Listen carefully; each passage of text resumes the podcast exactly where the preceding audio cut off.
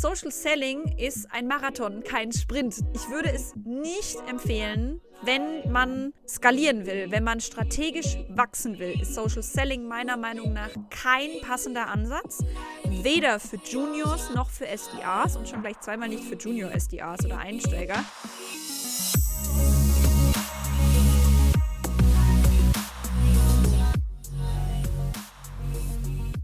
Herzlich willkommen bei einer neuen Episode von Deal, dein Podcast für B2B-Sales von Praktikern für Praktiker. Schön, dass du letzte Woche dabei warst und schön, dass du auch diese Woche wieder dabei bist, einschaltest, um mit mir gemeinsam und mit einem spannenden Gast diese Woche zu wachsen und zu lernen und im Sales besser zu werden. Denn besser werden ist wahrscheinlich etwas, was du möchtest, wenn du einen Sales-Podcast hörst in deiner Freizeit, in deiner Pause oder wo auch immer du bist oder was auch immer du tust.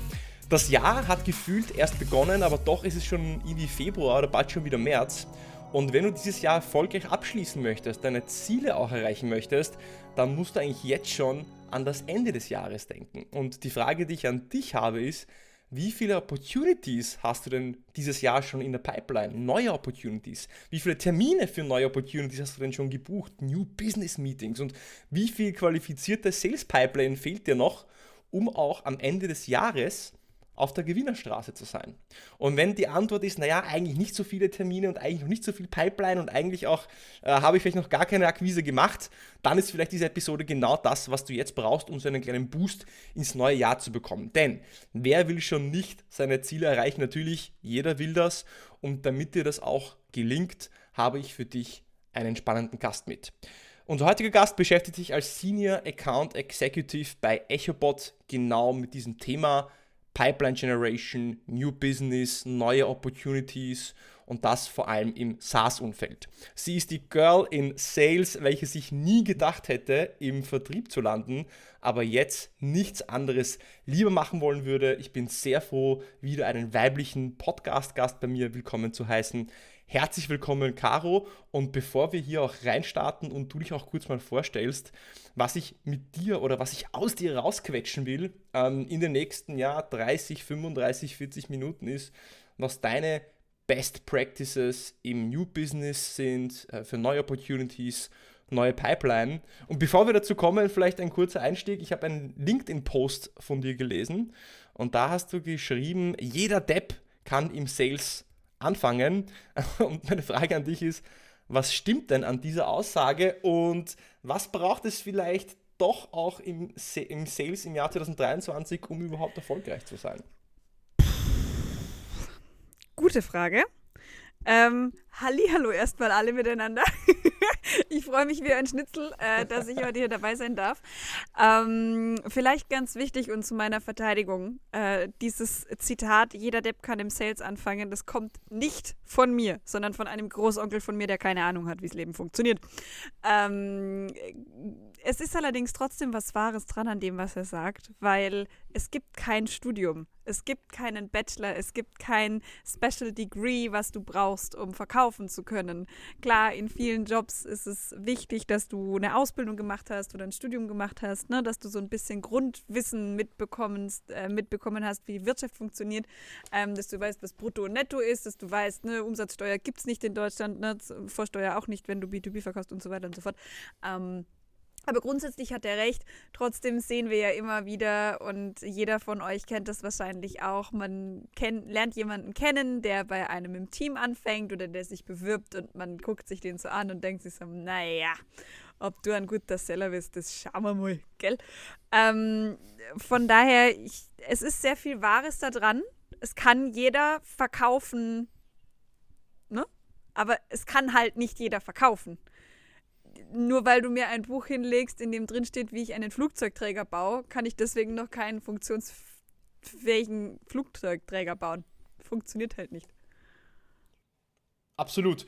Wenn wir das jetzt vielleicht so ein bisschen äh, auspacken, dann dieses Thema weiter, ja, also nicht jeder, nicht jeder kann jetzt vielleicht auch in komplexen B2B-Sales bestehen oder nicht jeder, vielleicht kann jemand, ja, weiß ich, transaktionalen Verkauf machen, wo ich eine Blume verkaufe oder einen Stift, ja, aber vielleicht eine komplexe Software oder eine komplexe Cloud-Lösung ist dann wieder ähm, was anderes.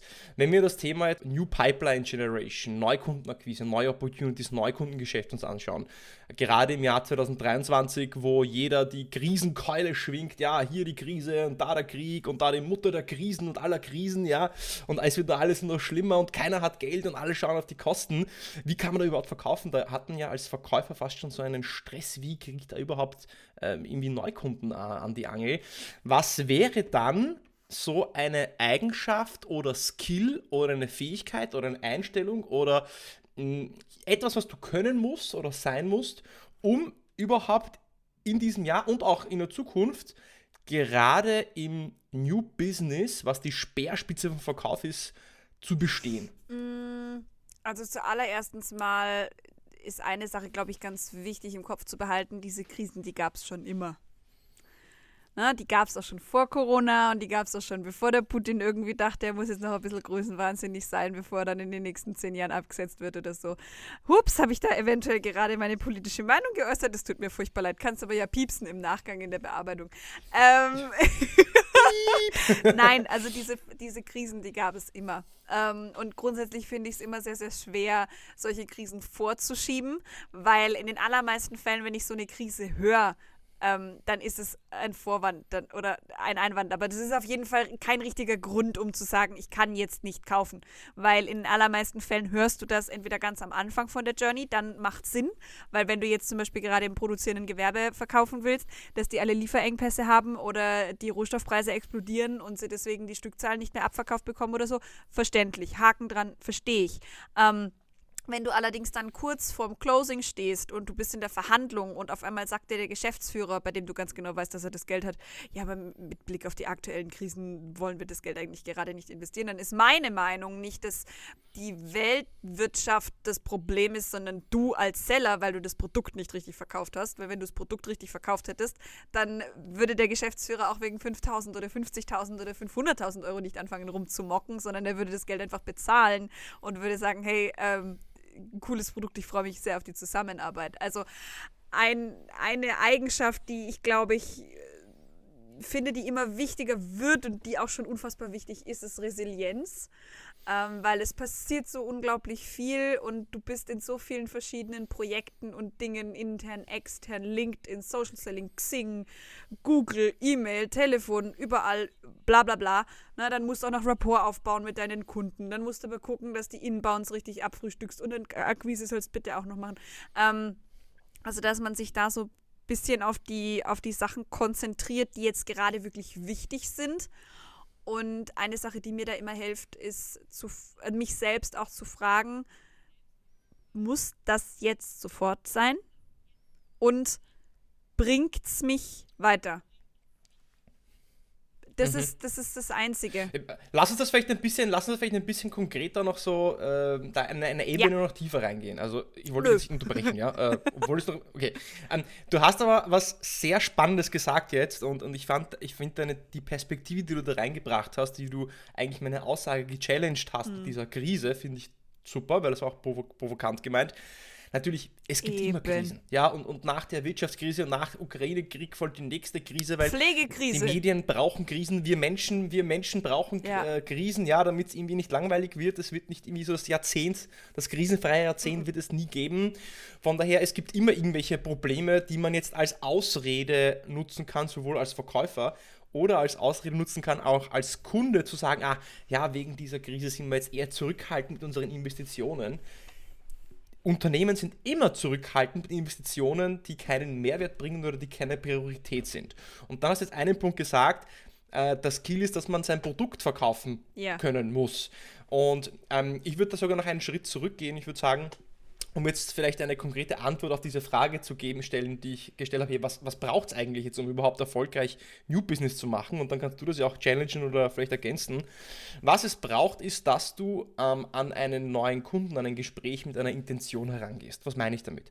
Dass du im Vorfeld deine Recherche machst. Angenommen, du hast zum Beispiel einen, einen Aktien, einen, eine AG, ja, dann wirst du einen Haufen von Informationen finden, an was für, was für Prioritäten dieses Unternehmen arbeitet, was für Strategie hat, die, hat das Unternehmen, was sind die äh, Business-Strategien, die Initiativen, die sie fahren und dann zu schauen, okay, wie passt dein Produkt, deine Lösung zu diesen Prioritäten, zu diesen Business-Strategien dazu, wie kann sie diese ergänzen, wie kann sie diese vielleicht beschleunigen, wie kann sie diese auch lösen, unter Anführungszeichen.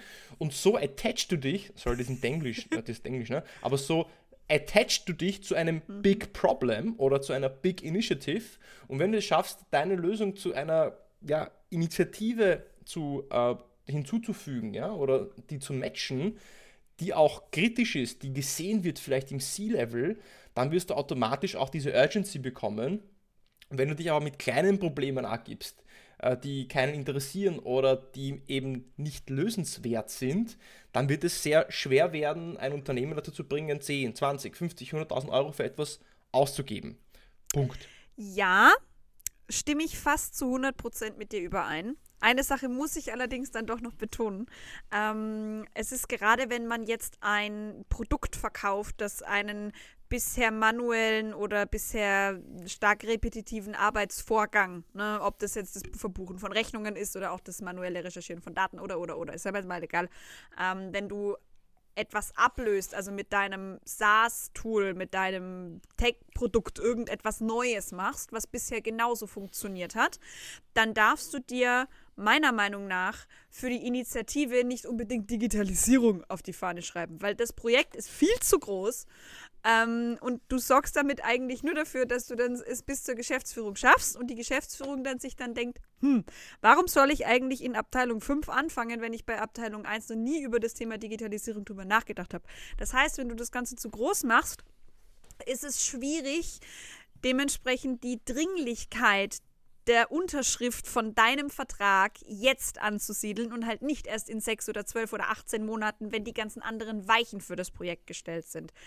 Was man meiner Meinung nach also schon machen sollte, ist dieses Projekt oder die Initiative, wie du es gerade genannt hast, insofern zu konkretisieren, dass in meinem Fall, und ich verkaufe halt eine Plattform für Sales und Marketing, ähm, man vielleicht sagt, Sales and Marketing Alignment ist die Initiative, die wir uns auf die Fahne schreiben. Also die Alignierung von Prozessen zwischen Vertrieb und Marketing, das Aufbrechen der Kommunikationssilos zwischen Vertrieb und Marketing als Beispiel oder für Digitalisierung der Neukundenakquise. Ja, sowas in die Richtung. Das ist greifbar, das ist klein, aber das ist trotzdem wichtig genug, ähm, weil es halt zum Beispiel auch so eine Art POC sein kann, ein Proof of Concept. Wenn ich die Neukundenakquise digitalisiert habe, dann fällt mir in diesem kleinen Projekt, in dieser kleinen Bubble, die ich schaffe, relativ schnell auf, was ich en gros im kompletten restlichen Unternehmensgebilde umbauen muss oder optimieren muss, dass es irgendwann halt komplett digitalisiert laufen kann.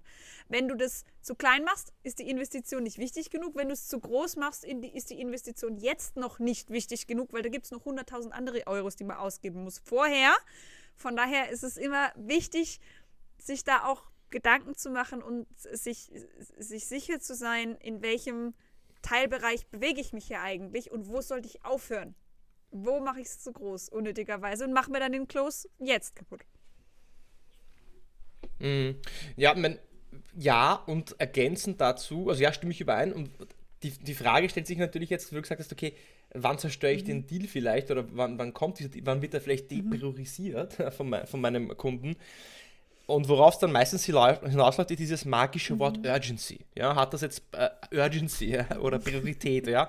Oder äh, auf Deutsch, ja, äh, muss das auch ja. jetzt passieren oder kann das auch erst in drei Jahren ja. passieren? Ja? Und da da ist es, da kannst du auch diese Krise, gerade eine Neukundenakquise, ja, sagst du, okay, jetzt äh, will ich einen neuen Kunden, ähm, äh, neuen Kunden für mich gewinnen oder für meine Lösung gewinnen, kannst du ja jetzt dieses Narrativ dieser Krise oder Kostenreduktion ja. für dich nutzen. Beispiel jetzt für EchoBot, ja, ich bin jetzt kein Experte im EchoBot äh, verkaufen, ja, aber dann würde ich jetzt hergehen und sagen, okay, Beispiel Head of Sales oder ein VP of Sales wäre jetzt mein Ansprechpartner, den ich, dem ich mhm. EchoBot anbieten wollen würde. Wohlgemerkt, jeder, der EchoBot nicht kennt, EchoBot ist eine Lösung, mit der ich de facto automatisiert, äh, vorgefiltert, strukturiert Leads mit Informationen bekommen kann und weiß, wen ich wo mit welchem Aufhänger anrufen kann und so weiter, ohne jetzt eine Werbung machen zu wollen. Aber EchoBot ist quasi ein Sales, Lead, Recherche, Enablement, Informationstool, ja. So, Punkt. Den Stempel kann ich, glaube ich, so aufdrücken. Ich glaube, das passt. Ähm, ja, die, wie verkaufe ich jetzt dann zum Beispiel EchoBot in einer Krise? Naja, dann würde ich wahrscheinlich hergehen und sagen, naja, schauen Sie, Herr lieber, lieber VP, wahrscheinlich ist es bei Ihnen auch gerade sehr schwer, den Fuß in die Tür zu bekommen, weil alle Unternehmen, mit denen Sie ins Geschäft kommen wollen, alle nur äh, mit sich selbst beschäftigt sind, äh, Kosten reduzieren und überall mhm. Feuer am Dach ist. Und in diesen Situationen, was wichtiger ist denn je, ist wahrscheinlich gerade zur richtigen Zeit am richtigen Ort zu sein, zu wissen, wenn gerade Bedarf für ihre, für ihre Lösung überhaupt gerade da ist. Und da kann Ihnen eine Lösung wie EchoBot helfen, weil Sie bekommen täglich zum Beispiel einen Alert, wenn irgendwo beispielsweise ein CEO wechselt oder wenn irgendjemand ein, ein Unternehmen irgendein Buying-Signal, mhm. ne? ja, ihr tut so, Buying, so mhm. Kaufsignale rausfiltern aus Medien um zur richtigen Zeit am richtigen Ort zu sein, um diese Urgency direkt mhm. äh, zu kreieren, äh, um dann auch priorisiert zu werden mhm. als Projekt. Das heißt, das, was jetzt so in den Medien mhm. präsent ist, kannst du dir zunutze machen, aber du musst deinen, dein, dein Value Statement oder deinen Pitch richtig, richtig framen. Du musst es für dich nutzen und nicht, dass es man, gegen dich Man arbeitet. muss vor allem darauf achten, was passiert gerade nicht nur in den Medien, sondern was passiert im Unternehmen und was passiert in der Branche. Also was mir zum Beispiel in den letzten Wochen und Monaten unfassbar geholfen hat, auch wenn es mir um jeden einzelnen genauso unfassbar leid getan hat, der davon betroffen war, waren die Layoffs. Die Layoffs gingen los im September. Da haben Tech-Firmen irgendwann angefangen, wie blöd Leute rauszuschmeißen. Egal, ob es ganz große waren, sowas wie Facebook, Meta, Twitter. Gut, bei Twitter war das ein bisschen ein anderes Problem. Die haben halt einfach irgendwann einen komischen CEO gehabt. Aber ähm, die, die ganzen Tech-Firmen, egal wie groß oder klein die waren, haben angefangen, Leute rauszuschmeißen. In den allermeisten Fällen waren das aber Unternehmen mit Funding. Das heißt, sie waren nicht bootstrapped, die haben das alles nicht selber hochgezogen, sondern die haben Investoren, welchen gegenüber sie Verantwortung oder Verpflichtungen eingegangen sind. Die haben sich darauf committed, hey, im Jahr 2023 x Prozent Wachstum, was bedeutet, ich muss so und so viel Millionen Euro neue Kundenumsatz, New Business Sales generieren. So, das heißt, das Commitment auf diese Summe New Business Sales, die ich draufpacke, das ist gleich geblieben. Das muss auch gleich bleiben. Das Geld ist ja vom Investor zu mir als Unternehmerin geflossen. So. Was ich aber gemacht habe, ist, ich habe meine Seller rausgeschmissen. So, die allermeisten Leute, die im Tech rausgeschmissen wurden, waren Seller, Leute aus dem Marketing. In den aller, allerwenigsten Fällen waren es Produktentwickler. Das heißt, es waren Stellen, die künstlich aufgeblasen und künstlich als Zwischenkommunikationsstelle geschaffen wurden, ohne wirklich einen Mehrwert zu haben. So. Wie ich als Seller für EchoBot jetzt also in meine Gespräche reingegangen bin mit Unternehmen, die eben in der Tech-Branche jetzt zum Beispiel waren und die eben selber oder deren Wettbewerber von Layoffs betroffen waren. Ich habe gesagt, hey, ähm, mal so ganz kurz weg von EchoBot, wie steht denn ja eigentlich zur Zielerreichung? Weil ich ganz genau weiß, wenn ich an einen VP Sales verkaufe, sind dem die Befindlichkeiten seiner SDAs und seiner AIs herzlichst egal. Das Einzige, worauf der achtet, ist, wie stehen wir zur Zielerreichung? Wie komme ich an mein Jahresziel, sagen wir mal 5 Millionen Euro, wie komme ich da hin? So, ich habe mich auf das Ziel von 5 Millionen Euro committed mit 20 Leuten. Hm, blöd. Jetzt habe ich aber erst 5 Leute rausgeschmissen. Das heißt, die, keine Ahnung, 500.000 Euro, die eigentlich auf diese 5 Leute verteilt waren, die ich rausgeschmissen habe, müssen jetzt umverteilt werden auf die restlichen 15, weil ich habe ja dasselbe Ziel, aber weniger Leute. Was ich also dem VP Sales verkaufen kann, ist, hey, wenn du EchoBot einsetzt, musst du nicht neue Leute einkaufen oder einstellen, was ja pro Kopf so in etwa 45.000 Euro bei einem Seller kostet. Ne? Dann hast du noch das Jahresgehalt pro wie Einarbeitungszeit und so weiter und so fort. Das heißt, du hast nicht diese Zusatzausgaben, die du hättest, wenn du fünf neue Leute heiern müsstest, sondern du kaufst dir einfach eine Plattform ein.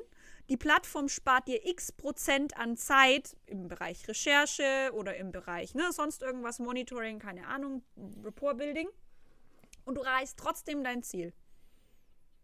So gehe ich in die Sache mhm. rein, weil wenn ich weiß, dass der sich aktuell sowieso vielleicht wieder Gedanken machen muss, weil er vielleicht noch zwei oder drei Leute rausschmeißt. Ja, da ist dann immer die Frage, gehe ich mit dem Ziel zurück, also spiegele ich dem Investor, dass ich nicht mit Geld umgehen kann, oder schmeiße ich Leute raus und das wird sich schon irgendwie regeln. Ne? So ein, zwei Großkunden gewinnt man ja jedes Jahr. Ne? Ähm, ist dann dementsprechend die Sache, okay, du musst dich gar nicht zwischen Weg A oder Weg B entscheiden. Du kannst einfach genauso weitermachen wie bisher und bist im Zweifelsfall sogar schneller an deinem Ziel, wenn du nichts an deiner Pace, an deinen Zielen und an deinem Headcount änderst. So. Und das ist das heißt, du hast, du hast eigentlich de facto. Äh, Alles gut. Ähm, äh, das heißt, äh, du hast ähm, ihm de facto äh, vorgerechnet oder erklärt, wie er mit weniger genau. gleich viel erreicht. Genau, ne? und das also, ist ja genau das, so, was er will. Weil eine Plattform, keine Ahnung, wie viel kostet so ein SaaS-Tool? 30.000 Euro im Jahr, wenn überhaupt. Kein, also kein Seller im B2B SaaS kostet 30.000 Euro im Jahr. Machen wir uns nichts vor. Noch nicht mal mehr mm. ein SDA. Mm. Ja, also, äh, billiger geht's gar nicht. Absolut, ja. Naja gut, diese ganze Diskussion mit, mit weniger mehr zu, also eigentlich nicht, nicht mit weniger ja. gleich viel, sondern mit weniger mehr immer ja. erreichen zu müssen, das ist Klar. ein anderes Thema, ja, ob unser Wirtschaftssystem äh, da nachhaltig tragbar ist. Aber das ist ein Kapitel, was ich jetzt nicht aufmachen will. Bleiben wir beim Thema von dieser, ähm, bei dieser mhm. Neukundenakquise oder Outreach. Du bist ja sehr intensiv auf mhm. LinkedIn unterwegs, haben wir gerade, bevor wir auf Record geklickt haben, kurz diskutiert. Du postest regelmäßig Content selbst auf LinkedIn über ja. Sales-Themen. Und eine der Outreach-Wege, Kanäle, die wir ja haben, ist neben Telefon, neben E-Mail, neben Vorbeifahren und an der Tür anklopfen, ja auch vielleicht noch Social Selling oder einfach der Outreach über LinkedIn. Das heißt, ich versuche Termine äh, auszumachen, indem ich LinkedIn-Nachrichten mhm. schreibe. Ähm, kurze Frage an dich, wie siehst du das? Funktioniert Cold äh, LinkedIn äh, Messaging heute überhaupt noch? Weil mein Gefühl ist, ja, also das interessiert keinen, da schreibt keiner zurück. Die Mailboxes von den Leuten, die wichtig sind, sind eh überfüllt und wenn ich die Person nicht kenne, dann klicke ich da erst gar nicht drauf oder lösche die Nachricht. Funktioniert das überhaupt? Weil viele von so Sales Gurus und es gibt immer sehr, sehr viele Kurse, ja, Social Selling und LinkedIn Outreach. Du kannst die perfekte Nachricht haben, aber ich habe das Gefühl, irgendwie juckt es keinen mehr und die Leute sind so Information Overflow und schauen sich es gar nicht erst an.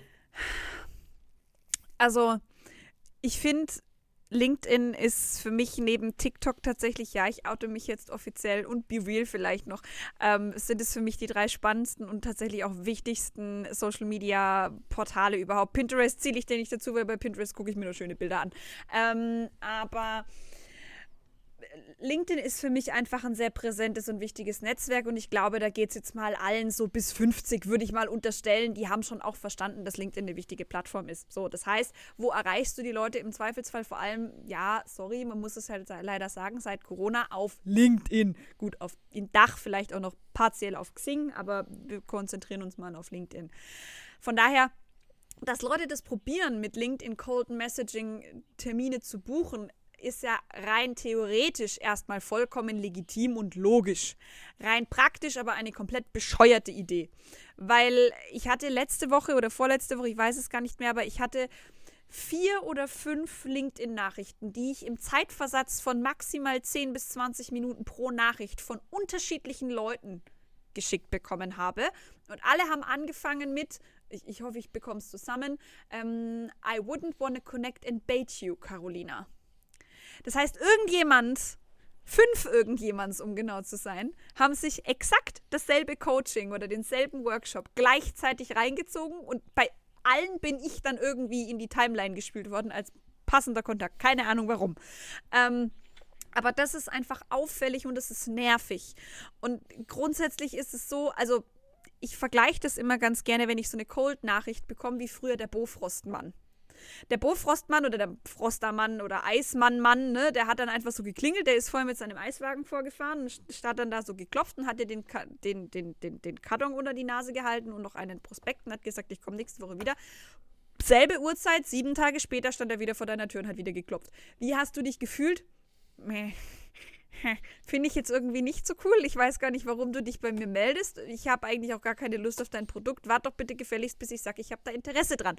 Ähm, also ich bin kein großer Fan davon, wenn die Leute LinkedIn Outreach ausprobieren wollen, was wie gesagt ein legitimer und auch funktionierender Kanal ist, dann macht es bitte langsam.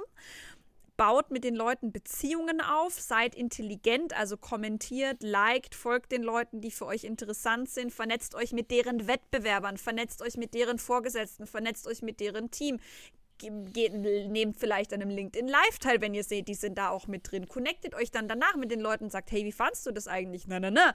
Social Selling ist ein Marathon, kein Sprint. Du kannst, also das ist so ein Longtail-Ding. Ne? Es kann sein, ich verschicke heute eine Nachricht an jemanden, den ich cool finde und ich buche aber erst im Mai mit ihm einen Discovery Call, also ein Erstgespräch.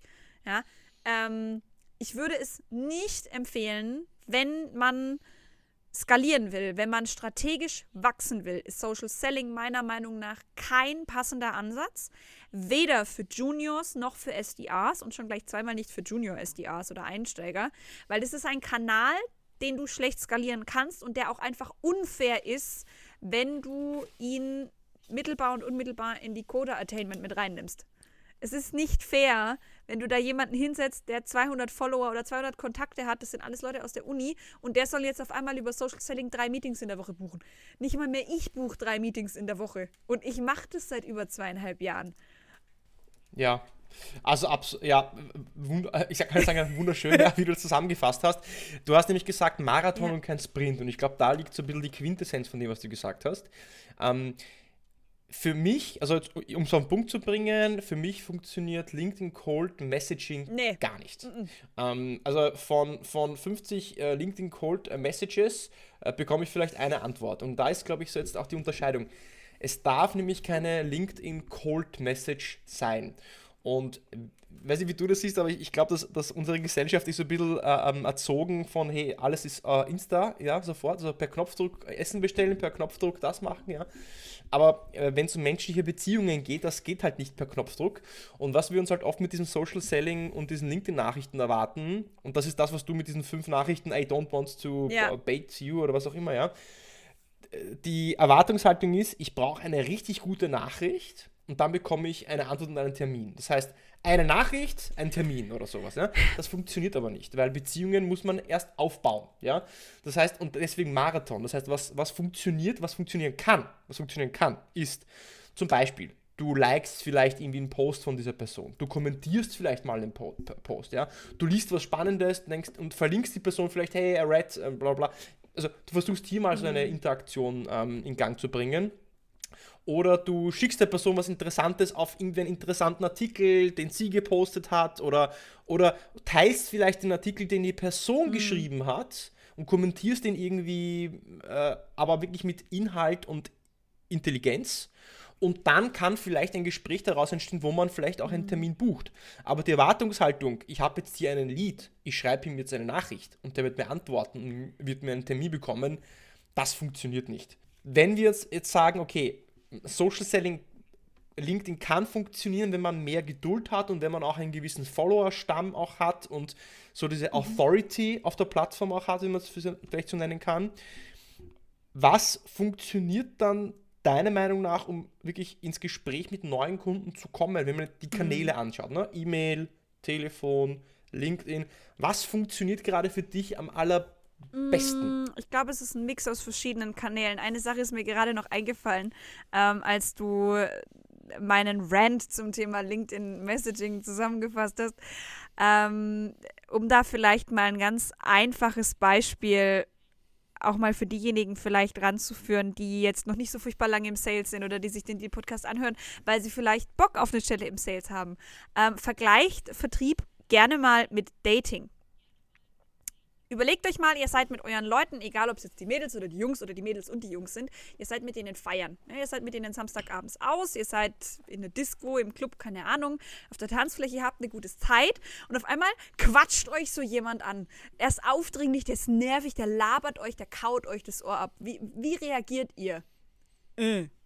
Wenn ihr aber jemanden kennenlernt, der cool ist, der Interesse an euch hat, dann ist es irgendwann so dieses, boah, wann fragt er denn endlich nach dem ersten Date? Äh. So, damit könnt ihr es ganz einfach vergleichen. Und das Allerbeste finde ich immer, ähm, wenn mich jemand fragt, ja, machst du das denn?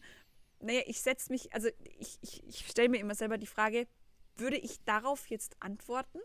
Fände ich das cool, wenn ich das bekommen würde, würde ich mir denken, boah, die ist, boah, nee, da habe ich richtig Bock drauf, mit der zu sprechen. Also die Kanäle, die für mich funktionieren, sind ganz verschiedene Kanäle. Was für mich gar nicht funktioniert, ist E-Mail, was auch einfach daran liegt, ich arbeite in einer Firma, die sich sowas wie DSGVO, ich würde jetzt nicht sagen, auf die Fahne geschrieben hat, ich arbeite nicht in der Rechtsberatung, ne, aber DSGVO ist für mich einfach ein Thema, wenn ich acht Termine am Tag habe, sage ich das achtmal. Geht es achtmal zehn Minuten um, um DSGVO. Ähm, also mhm, eineinhalb Stunden mhm, meines mhm. Arbeitstages laber ich mit den Leuten über Datenschutz. Ja. Ähm, von daher E-Mails ganz schwieriges Thema. Das heißt, E-Mail-Outreach ist für mich eigentlich dahingehend super irrelevant, dass ich den eigentlich nur benutze, um nachzufassen, wenn zum Beispiel letztes Jahr zur selben Zeit mal mit einem Ansprechpartner Kontakt bestand ähm, und ich will den dann nicht anrufen und sagen, hey, hier ist die Caro von Echelbot, wie geht's dir denn? Hanana. So habe ich dann auch keinen Bock drauf, schreibe ich halt eine Mail und frage, hey, passt jetzt besser. Ähm, was ich aber liebe, liebe, liebe, liebe, liebe, gerade bei Kaltkontakten ist das Telefon. Ich lieb's. Das mhm. habe ich gelernt, damit habe ich verkaufen gelernt. Kaltakquise übers Telefon war der erste Kanal, den ich gelernt habe von Michael, der ja auch schon bei dir im Podcast war. Ähm, und es gibt einen einfachen Grund. Die Response Rate ist unfassbar kurz. Interessant? Ja, cool, lass einen Termin ausmachen. Interessant? Nein? Okay, schönes Leben noch. Tschüss kein Kanal der Welt ist so schnell wie dieser Kanal. Noch nicht mal mehr ein Like-Button auf Facebook ist so schnell.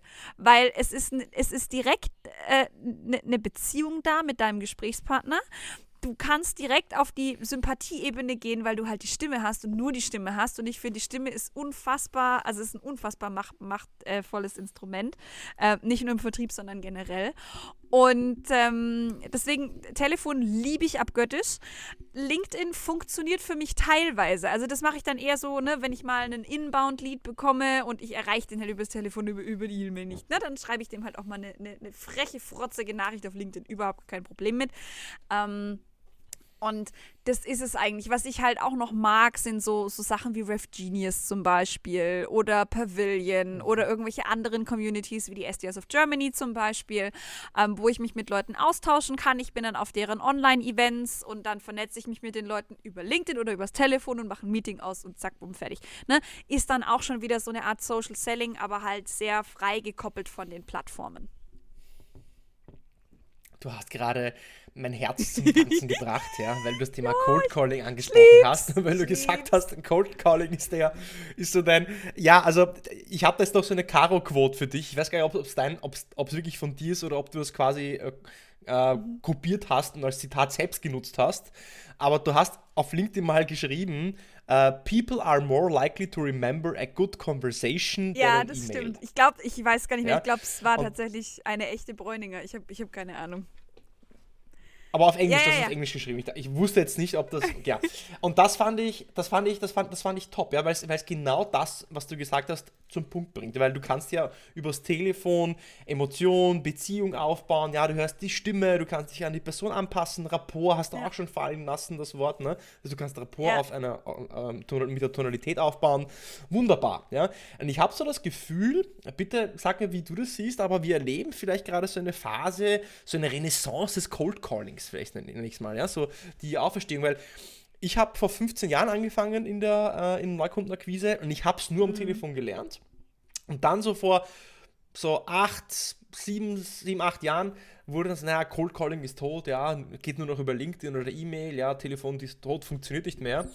Ähm, ich war davon damals nie so überzeugt, aber während Corona, was da passiert ist, ähm, die meisten Leute waren im Homeoffice. Das heißt, die Erreichbarkeit war auch nicht so leicht mhm. über Telefon. Ja? Und dann haben alle angefangen, E-Mail und LinkedIn-Messages und was auch immer zu schreiben. Und das Telefon ist zu seinem ungenutzten Kanal geworden. Und wenn du jetzt jemanden übers Telefon wirklich anrufst, dann bist du ja schon, äh, dann hebst du dich Punkt 1 schon mal ab von sehr vielen anderen Sellern, weil, und das ist der nächste Punkt, ich habe das Gefühl, dass, die, dass es wirklich sehr wenige Raps gibt, also Account Executives, Account Manager, SDRs, BDRs, wie auch immer alles nicht heißen, oder Senior Account Executives, ja, ähm, die wirklich Cold Callen können und auch Cold Callen wollen. Ja? Und das ist so the lost art of Cold Calling. Ähm, ich habe auch das Gefühl, dass es wirklich am allermeisten, am besten funktioniert. Hast du da vielleicht irgendwelche Tipps, ähm, die für dich jetzt praktisch beim Cold Calling sehr gut funktionieren, wie du Dinge vielleicht sagst, strukturierst, Aufhänger, die du nutzt, ähm, dass wir da vielleicht auch ein paar Best Practices aus dir raus ähm, ähm, abziehen können vielleicht? Ähm, also grundsätzlich, ich finde diese Renaissance des Cold Callings was unfassbar Schönes. Ähm, aus mehreren Gründen, aber es ist auch total logisch, weil äh, wenn wir jetzt in den letzten drei Jahren oder lass es die letzten fünf Jahre sein, wie blöd die Ad-Budgets äh, von irgendwelchen Websites, ob es jetzt LinkedIn ist oder Google oder Xing oder keine Ahnung, aufgeblasen haben, künstlich aufgeblasen haben, das Marketing irgendwann sagt, Leute, wie sollen wir denn bitte noch Ad-Kampagnen schalten, ohne die Firma zu verschulden, dass der Vertrieb dann irgendwann sagt, naja, hm, wir müssen jetzt kurzfristig schnell planbar an Meetings kommen, also Leute, nehmt gefälligst das Telefon in die Hand und fangt an zu telefonieren. Vollkommen klar, finde ich aber gut, weil wenn du in den Vertrieb kommst, machst du diesen Job nicht, weil du keinen Bock auf Gespräche mit Menschen hast. Du wirst auch nicht Tierpfleger, weil du eine Tierhaarallergie hast, aber halt schön findest, wie Tiere so aussehen. Das ist Quatsch, das ist einfach unlogisch. Also wenn du keine Lust auf Gespräche hast, dann geh bitte nicht in den Vertrieb, weil dann ist deine Jobwahl grundlegend einfach mal falsch. Ähm, ich finde, das Thema Cold Calling ist, ist immer eine sehr individuelle Sache, weil es gibt zum Beispiel, also es gibt so ganz einfache Tipps, ne, da bin ich jetzt auch nicht die Erste, die das sagt, aber lächeln am Telefon ist total bescheuert. Wenn ich Cold Calle, grinse ich wie ein Zirkusclown. In dem Moment, in dem ich auflege, schaue ich wieder aus wie ein Serienkiller. Das ist ganz normal, weil du bekommst ja sonst auch einfach nur noch so, ne, so, so, so, so Muskelkater in den Bäckchen. Ähm, braucht, braucht man auch nicht, hatte ich auch schon.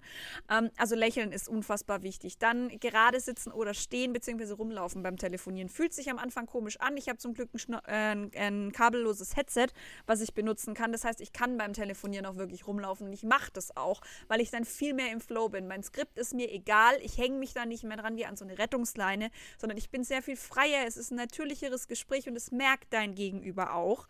Ähm, wenn du da nicht so verkrampft auf deinem Stuhl hängst.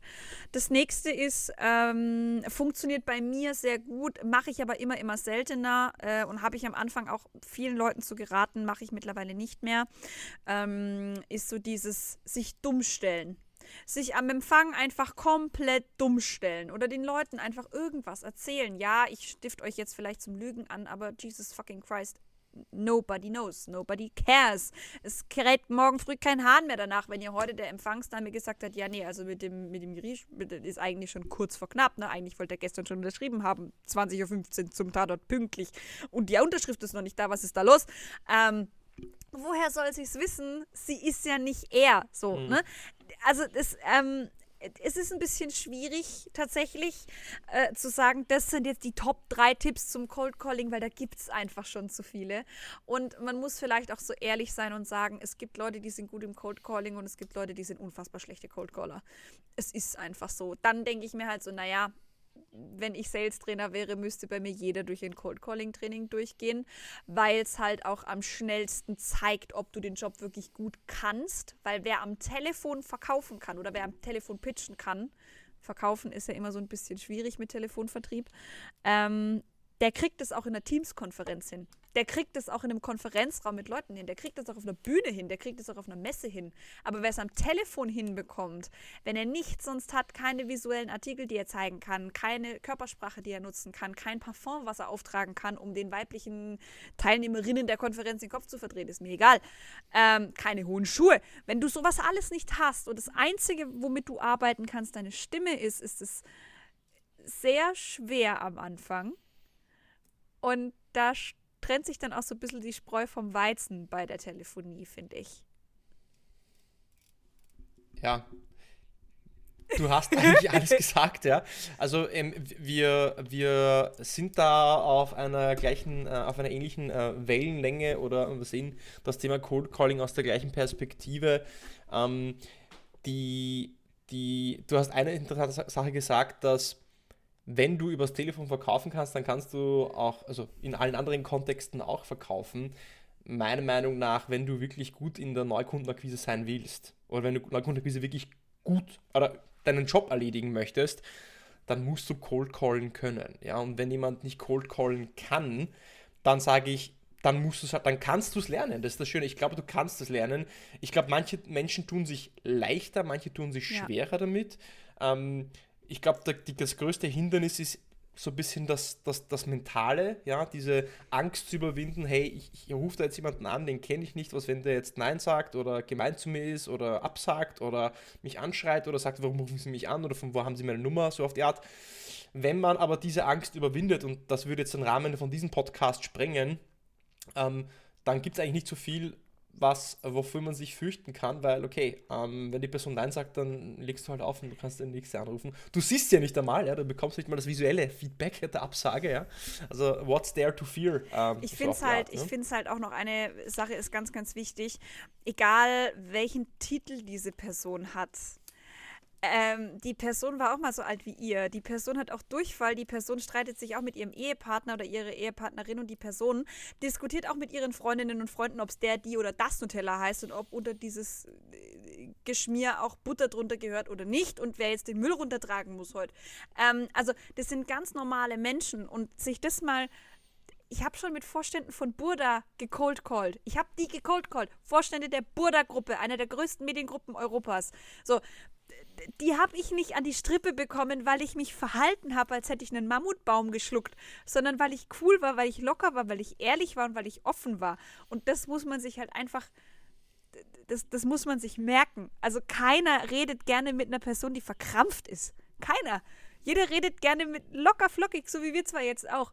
Wir, wir klammern uns ja auch nicht an unser mhm. Skript. Wir haben gar keins. Nein, Spaß. Ähm, vielleicht haben wir doch eins. Aber ähm, das ist halt, das ist. Wer weiß. You will never know.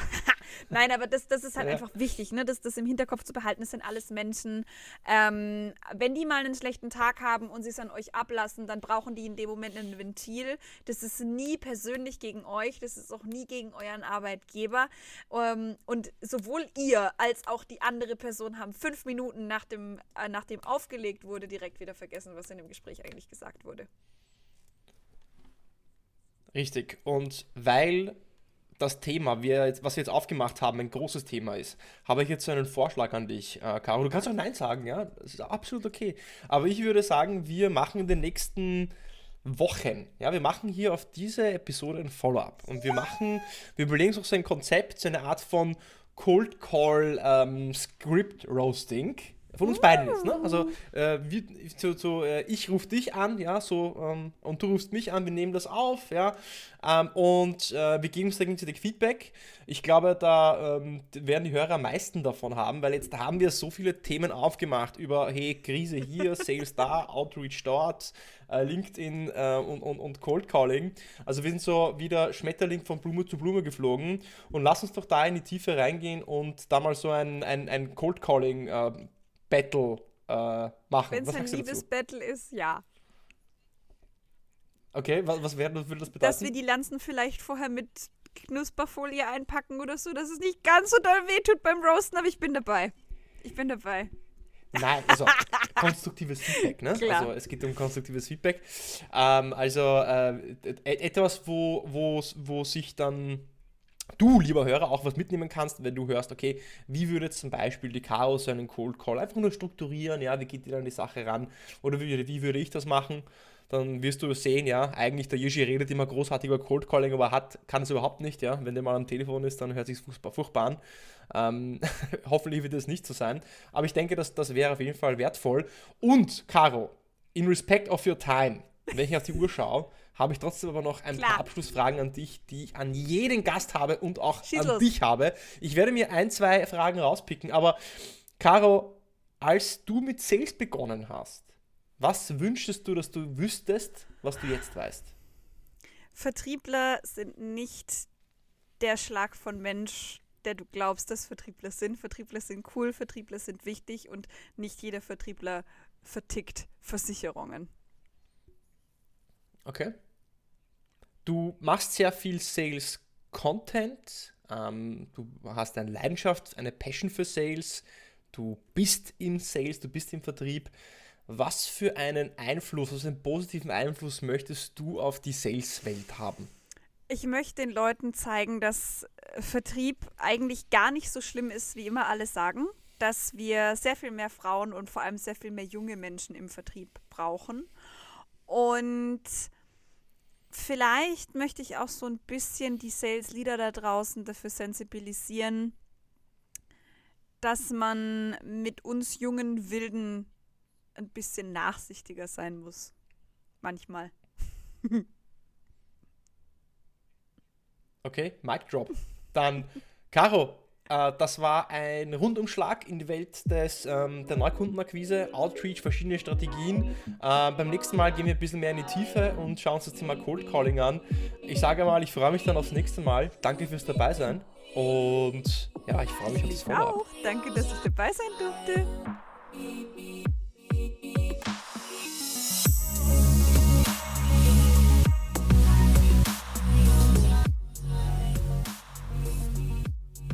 Was würde dir Caro mitgeben, wenn sie diese Episode für dich noch einmal zusammenfassen würde? Nun ja, ich glaube fest daran, dass Caro zum ersten sagen würde, dass Social Selling kein Sprint, sondern ein Marathon ist. Das bedeutet, dass du dich erst mit dem Kunden anvertrauen musst, dich annähern musst, eine Beziehung aufbaust, indem du vielleicht Beiträge likest, sharest, kommentierst und nicht direkt nach einem Meeting fragst, denn das machen wirklich nur Anfänger. Bau erst die Beziehung auf und frag erst dann nach dem, was du möchtest. Und zum Zweiten würde Caro sagen, dass Cold Calling der effizienteste Kanal ist, um mit neuen Kunden in Kontakt zu treten, um auch neue Opportunities oder neues Business zu machen, denn du hast diese sofortige Antwort. Es ist ein synchroner Kanal, wo du direkt eine Antwort bekommst und nicht warten musst, bis jemand zurückschreibt. Du kannst dich an die Person anpassen, eine Beziehung aufbauen, deine Stimme, Tonlage und die Gefühle der anderen Person auch spiegeln. Und wenn du auch dieses Jahr dein Prospecting Game, dein Pipeline, dein New Business Game aufs nächste Level bringen möchtest, weil du einfach erfolgreich sein willst oder weil du noch erfolgreicher sein möchtest, als du schon bist, dann habe ich für dich eine Hilfestellung, nämlich mit meiner lieben Freundin und Trainerkollegin Stephanie Bibel, die Prospecting Mastery. Die Prospecting Mastery geht Mitte März an den Start. Es gibt noch eine Handvoll Plätze für den ersten Durchgang, die verfügbar sind. Und wenn du Cold Calling Meister möchtest, wenn du verstehen möchtest, wie du Entscheider am Telefon überzeugen kannst, einen Termin also um dir einen Termin zu geben und wie du Discoveries machst, wie du eine Cold E-Mailing oder eine LinkedIn Social Selling Cadence aufbaust, wie du alle Outreach-Kanäle kombinierst, Telefon, LinkedIn, aber auch E-Mails, wie du auch qualifizierst, wie du eine Bedarfsanalyse machst, um Probleme deiner Kunden zu verstehen, so dass sie dir auch bereit sind, Geld für deine Lösung zu zahlen, weil du eben ein Problem löst, was essentiell und relevant ist, dann ist die Prospecting Mastery genau für dich. Klick also unten in den Show Notes, da habe ich einen Link für dich bereitgestellt. Kannst du draufklicken, kommst du auf die Growth Mastery äh, zur Prospecting Mastery und da findest du mich und die Stefanie. Wie gesagt, der erste Durchgang startet am 10. März. Es gibt noch eine Handvoll Plätze. Heute ist der 12. Februar. Das kann sich ändern, je nachdem, wann du diese Episode hörst. Ich würde mich freuen, dich dort willkommen zu heißen und ich werde dich auf jeden Fall willkommen heißen nächste Woche beim Deal Podcast. Mach's gut und wir hören uns wieder nächste Woche beim Deal Podcast.